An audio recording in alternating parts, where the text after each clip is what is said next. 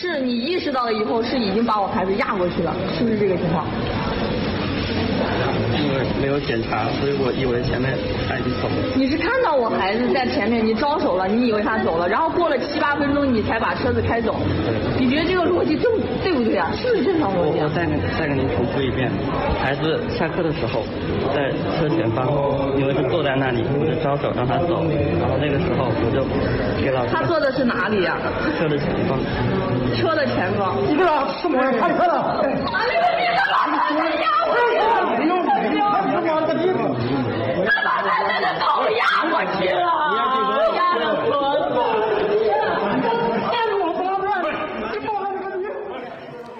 Hello，各位大家好，欢迎来到能力有限电台的新一期节目。今天是六月八号，礼拜四，在这里面想给大家讲一个故事。在前一段时间，一位九三年的妈妈在武汉市的一个小区二十四楼纵身一跃跳了下去。为什么人生的大好时节会让她选择走上这条绝路呢？我们今天就来讲一讲这个令人伤感的故事。五月二十三号的时候，在武汉市的虹桥小学的地下停车场，一个男教师把汽车开了出来，停在了教学楼的前面。他要去接两个女教师到外面进行一个校外的培训，所以他把汽车停到了主教学楼的前面。这个学校原本是停车场跟校园之间是人车分离的，而学校中午的十二点到两点之间呢，是学生吃饭和休息的时间。他把汽车停在了教学楼门前的时候，这个时间大约是中午的一点四十。那有个叫谈谈的小朋友，在汽车前面去玩耍。那当时开车的这个男老师看到了谈谈之后呢，就让他赶快离开，因为谈谈就在这个汽车前面嘛。后来几分钟之后呢，两位女老师从楼上走了下来，走上了这辆汽车。那这位男老师没有检查那个车前面有没有孩子，就直接把汽车发动开了起来。但是没想到的是，这个谈谈还一直蹲在车前面玩耍，没有走开。结果呀、这个悲剧就发生了。谈谈呢，被卷到了汽车下面，一直拖行了五米，后来又被后轮二次碾压，又拖行了四米。这件事情发生了之后呢，九分钟以后，救护车就赶到了现场。当时这个孩子啊，半边脸已经几乎都快磨没了，后脑一直在淌着鲜血，这孩子死的太惨了。救护车到的时候，谈谈已经没有生命体征了。下午两点多的时候，谈谈的父母赶到了学校，可想而知，他们当时的心情啊。父亲当时就精神崩溃了，冲过去就要打这个肇事的男司机。他的妈妈还一直在旁边拦着。后来，孩子的妈妈跟这个学校之间有了一些冲突。学校里面停这个应不应该？有 没有哪个学校可以开车？而且这是什么？这是操场用地活动孩子的呀，这哪是停车开车的位置呢？是啊，这个地方也没有行车道啊。对呀，没有行车道。这是教学楼。这是那个车上照片，还有和孩子碰碰的。第一点是因为这个车上的两名女老师，在出了这件事儿之后，下了汽车，就再也没有出现到这个现场。那么现在这位年轻的男老师被抓起来了，啊，刑事拘留，但是好像没有这个女老师什么事儿，也没出面，所以这个家长认为两位女教师是做的很不对的，这是其一。其二呢，这个学校原本是人车分离的。汽车怎么开进去的学校呢？那学校在这方面是管理缺失的。第三呢，孩子当时出事儿的时候，没有第一时间送到附近水平最高的那个三甲医院。虽然说呀，这孩子当时到救护车来的时候，已经没有了生命体征，但是家长还是觉得，要万一有一线生机。你总应该送到附近最好的医院去救治吧，可是你们没做，所以谈谈的妈妈和他的家人们在学校门口拉起了横幅，要为孩子讨个说法。大家都觉得这孩子死的太惨了，也都在学校门口自发的去放一些鲜花和一些花篮，去悼念这个孩子。这位母亲在这几天的时间里头呢，就一直坐在学校门口，要为自己的孩子讨个说法。事情发生以后，据说这些天呢，相关部门跟这位孩子的妈妈也做了沟通，也做了一些赔偿。那么这个肇事司机出了三十万，学校出了一百五十万，保险公司呢出了八十万，一共是两百六十万块钱。据说是六月一号这个钱到的账，结果在六月二号的这一天，这个妈妈从二十四楼跳下去，永远的去陪伴她的孩子了。这位父亲呢精神也彻底崩溃了，啊，网上也有这样的图片。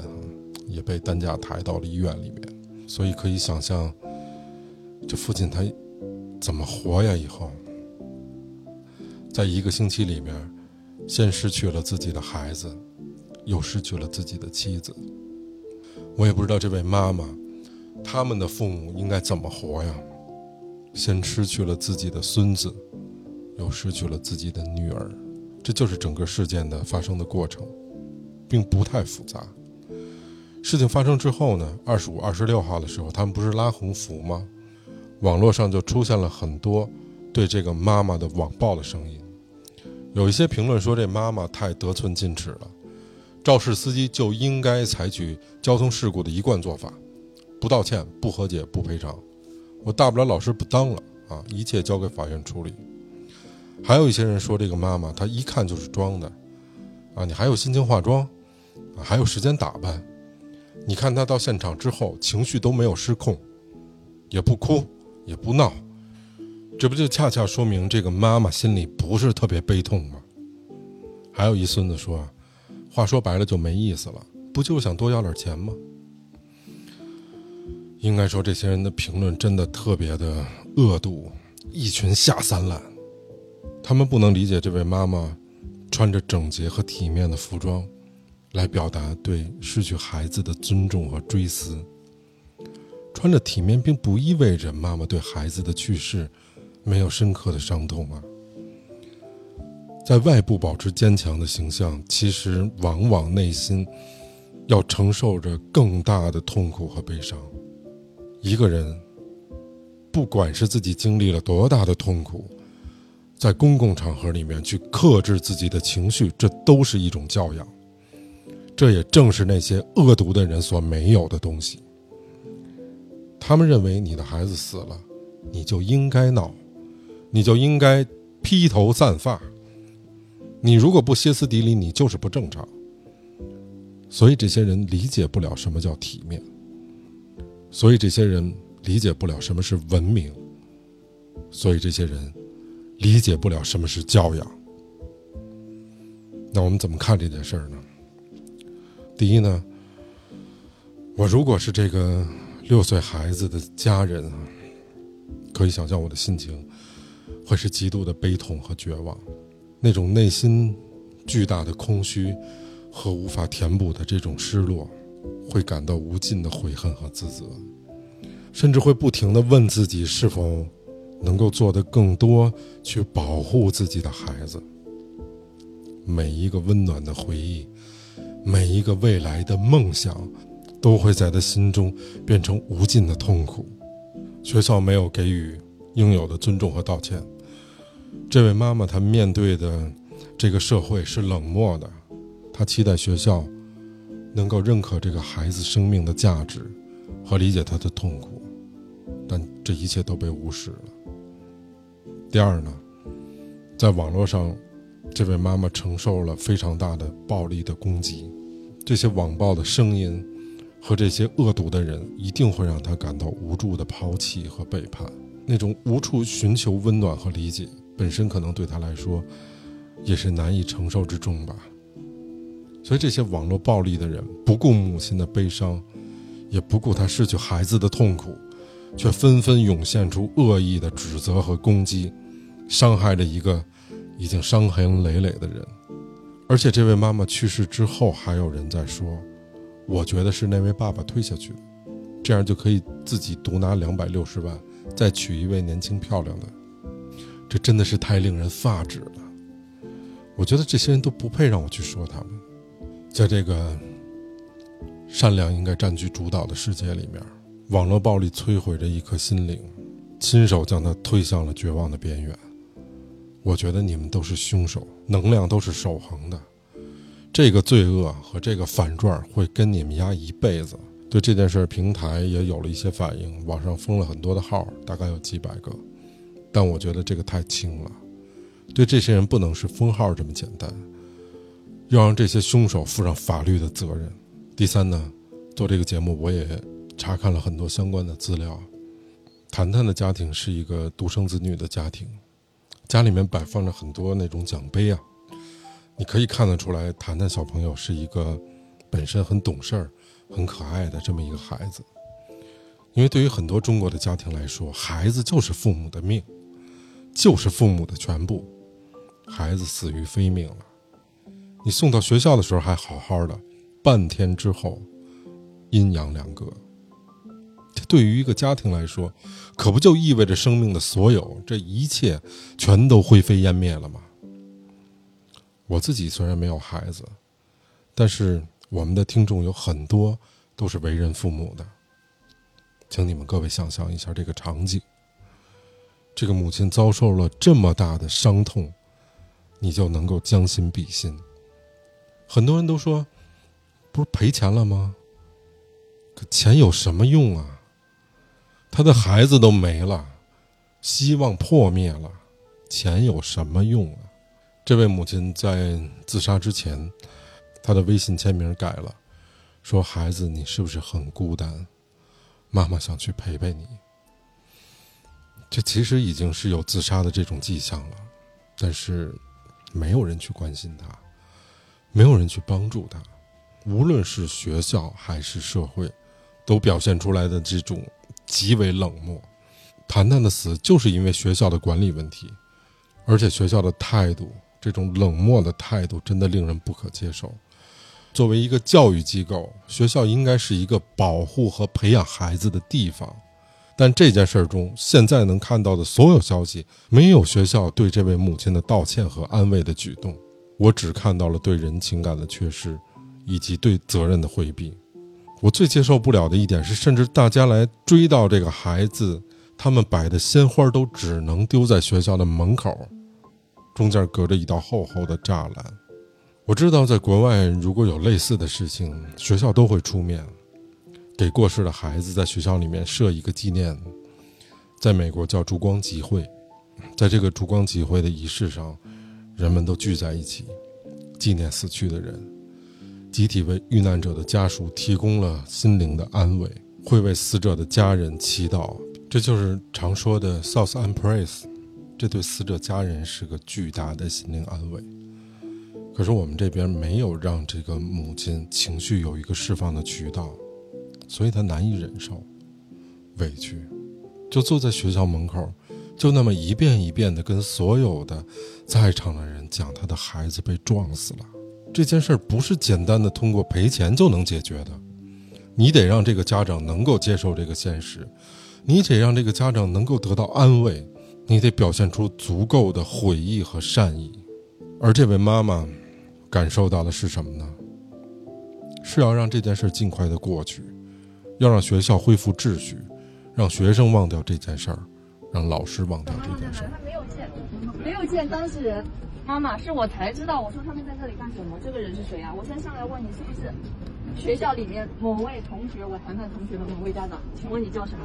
他说他是是的，他就 他没有问我任何关乎孩子的问题，没有给我道歉，没有给我孩子道歉，谴责说我们在这里闹事。他说：“你们这里发生的这几天的视频，所有的作为我都知道，视频我也都有。我是听到了这样的一句话，我就走过来了，我就开始问这个人是谁。三天了，然后突然间出现了这样的一个事情，我真的觉得，不管是领导，不管是哪个部门，不管是哪个部门的，没有孩子呢？不是钱给你了吗？你还要怎么样啊？当这样冰冷的围栏拦在你面前的时候，你有什么办法？刚才我说到了，据说六月一号，儿童节的当天，钱给到了这位妈妈。六月二号，他选择从二十四楼跳了下去，去陪伴了他的孩子。现在学校的校长被免职了，但是我觉得免职可不够啊，这是渎职。你学校老师开车是不允许进校园的，那为什么这个老师可以把车开到校园里面呢？为什么没有人阻挡？在这个过程中，那说明这个学校存在着管理过程中非常大的问题啊。那这个老师被抓起来了，校长为什么不抓呢？如果要仅仅就是免职的话，我觉得也没有充分的体现他的管理责任。我也咨询了我的律师朋友，啊，涉嫌触犯的法律大概有两条，第一个叫过失责任，因为学校有责任保障在校学生的安全，如果他们没有能履行这种监管责任的话，导致学生受伤或者死亡，可能就会被认定为过失责任。这里面包括未能确保学校的交通规则得到遵守。忽视对教师的监督和培训，以及没有能及时回应和处理悲剧事件等等，这是第一。第二呢，违反了教育法的规定。校长作为这个学校的管理者，有责任遵守和执行相关的教育法规。如果他们违反了这些规定，或者未能采取必要的预防措施，就可能被追究法律责任。我之前做过很多类似。这种新闻类的节目，比如说上一期，嗯，做的脱口秀的那期节目，后来一天吧，全网都被下架了，没有理由。后来也有很多人说，说老崔，你为什么要做这种节目啊？你不知道现在做这样的节目其实挺危险的吗？我自己经常晚上的时候。没人的时候去楼下溜溜弯儿，很晚十一二点才去。第一个是找一找节目中能够使用的音乐，听一听放松一下。还有就是我在想，读万卷书，行万里路的目的是什么？我也跟朋友探讨过，我们觉得就是点燃，就是点燃。当你把这把火炬点燃起来的时候。哪怕它是一支蜡烛，全世界的黑暗都不足以影响一支蜡烛的光辉。这就是做这些节目的目的。一旦被点燃，就不会被熄灭。这就是我要做的事情。最后，我在网上看到另外一个母亲，在出了事儿之后给这个妈妈说的一段话。这个母亲说呀：“她说她有同样的遭遇。”她原先也有一个孩子，结果后来，她孩子也失去了生命。他就在讲，他当时也曾想去死，他不想活了，因为自己的孩子没了。后来他讲述他怎么慢慢的走出来，最后他跟这个妈妈说：“他说你为什么当时非得要走这条路呢？”他说：“既然你去陪你的孩子了。”我也希望你能一路走好。在黄泉路上的时候，如果碰到一个十五岁的孩子，那个就是我的儿子。你跟他问声好，说他的妈妈非常想他。我想这个世界上比悲伤还要悲伤的事儿，就是这个妈妈可以诚心的陪伴自己的孩子了吧。好，今天我们就说到这儿，谢谢大家。